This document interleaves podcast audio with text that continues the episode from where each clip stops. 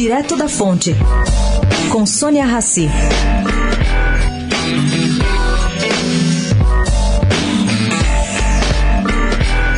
A decisão do Fed ontem ditando corte emergencial da taxa de juros nos Estados Unidos, coisa que o Banco Central Americano não fazia desde a crise mundial de 2008, sinaliza, segundo me disse o ex-presidente do Banco Central, Armínio Fraga, preocupação.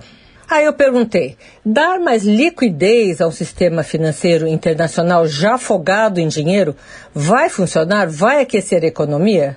Armínio me respondeu que os bancos centrais olham pelo lado convencional, se isso é inflacionário ou deflacionário, e qual medida pode empurrar uma economia para a recessão. Restringir crédito, segundo ele, seria elemento recessivo e também uma incógnita sobre o real impacto de medida deste tipo. Por outro lado, o economista acredita que só o fato dos bancos centrais estarem atentos gera resultados positivos sobre a atividade da economia. Tomara que ele esteja certo. Sônia Raci, direto da fonte para a Rádio Eldorado.